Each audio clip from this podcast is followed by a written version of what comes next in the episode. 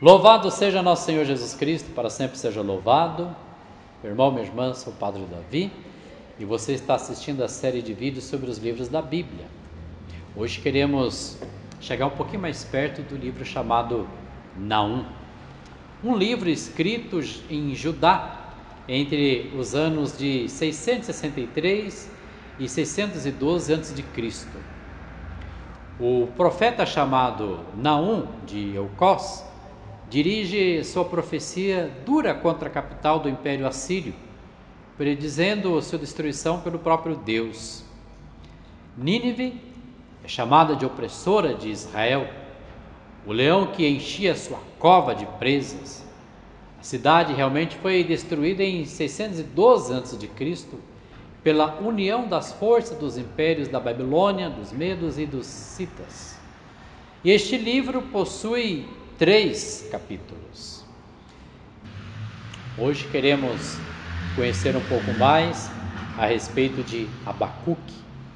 E este livro teve a sua redação entre os anos de 612 e 597 a.C.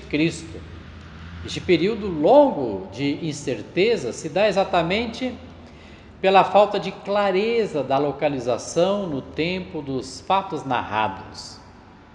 Abacuque questiona Deus sobre as calamidades que estão por acontecer. E o seu diálogo com o Criador inspira muitos outros autores cristãos, tendo Paulo como seu maior exemplo.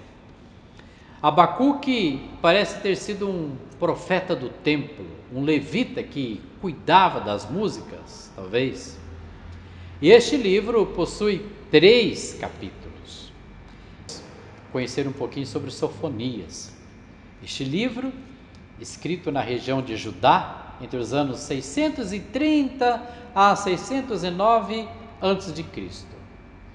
O profeta Sofonias adverte o povo sobre a ira do Senhor, que castigaria severamente o povo de Judá caso não se convertesse. Com as ameaças dos assírios e dos egípcios, os habitantes de Judá se dividiam sobre qual influência estrangeira seria melhor.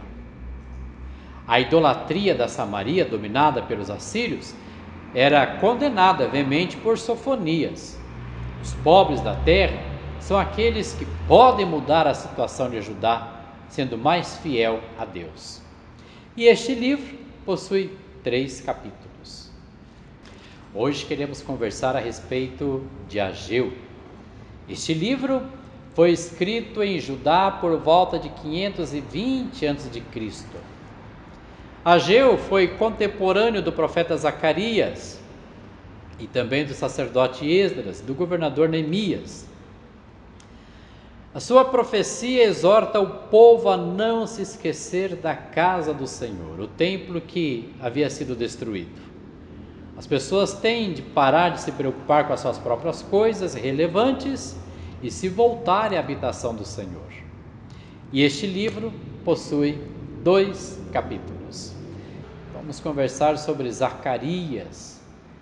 O livro foi redigido em diversos anos, entre 520 a 475 a.C.